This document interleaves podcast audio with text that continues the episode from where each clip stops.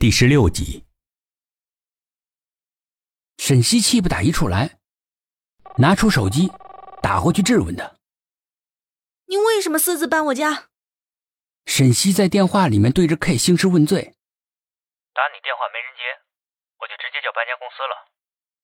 ”K 在电话里面又是一副不以为然的语气，听得沈西很是恼火：“我要去警察局告你！”“你去吧。”我顺便把你嫖娼的事儿说一说。K 说话的语气都能够感受到他的表情有多么不屑。好吧，你厉害。那你赶紧回来问我要钥匙。不好意思，让你白跑一趟了。没等沈西反应过来，他就挂掉了电话。沈西现在心里面的怒火足可以烧掉一片的草原。从小到大。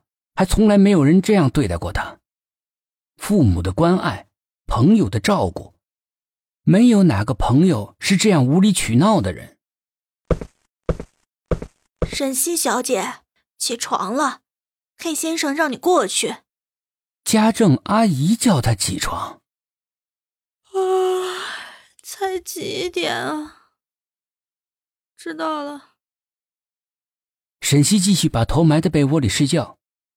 沈西小姐，K 先生准备了早餐，叫你一起吃。嗯，我不是说我知道了吗？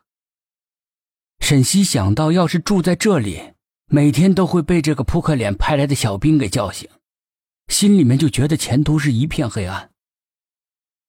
磨磨唧唧的收拾完之后，他不情愿的到对面去找 K。那个案子，公安里面怎么说？K 坐在沙发上喝着咖啡，看着早间新闻。编辑说，警察只是怀疑是他们四个联合干的，但是没有证据。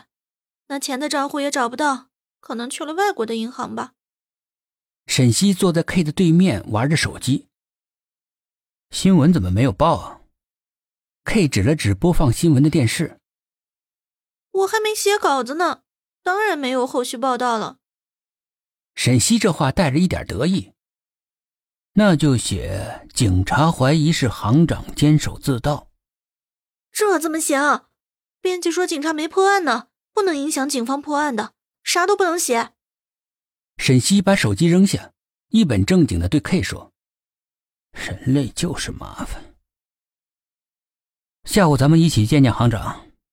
”K 放下了遥控器，把嘴里边的面包咽了下去。你又没有证据，去一趟就有证据了。K 说话总是这么直接，好像已经掌握了事情的全部。你有地址吗？K 什么都没说，只是拿起手机给某人打起电话来。地址发过来了，走吧。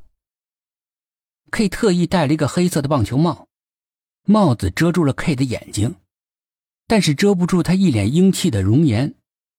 用美男子来形容他一点都不为过。身高近七尺，偏瘦，穿着一袭绣黑白条纹的背心，外面罩着一件亮绸面的乳白色对套衫，脚上穿着灰色的运动鞋，乌黑的头发被帽子遮住了一大片。你怎么这么屌？走吧，别废话。K 拽着还在吃惊的沈西往门外走。他焦急的一路超着车，看得出来，他想着急知道些什么。到达了短信发过来的地点，原来是个别墅区。一栋栋的小别墅屹立在这个人群聚集的城市。看来这个行长还挺有钱的。沈西望着别墅，把手机拿上，下了车。王航是银行的行长。看着住的房子，他就知道，这些年他一定贪了不少的钱。小区的绿化做得很好，是带湖水运动场的那种。住的人不多，但是占的面积却很大，看得出来这里的房价一定是不菲的，而且是给官宦子弟修建的住宅区。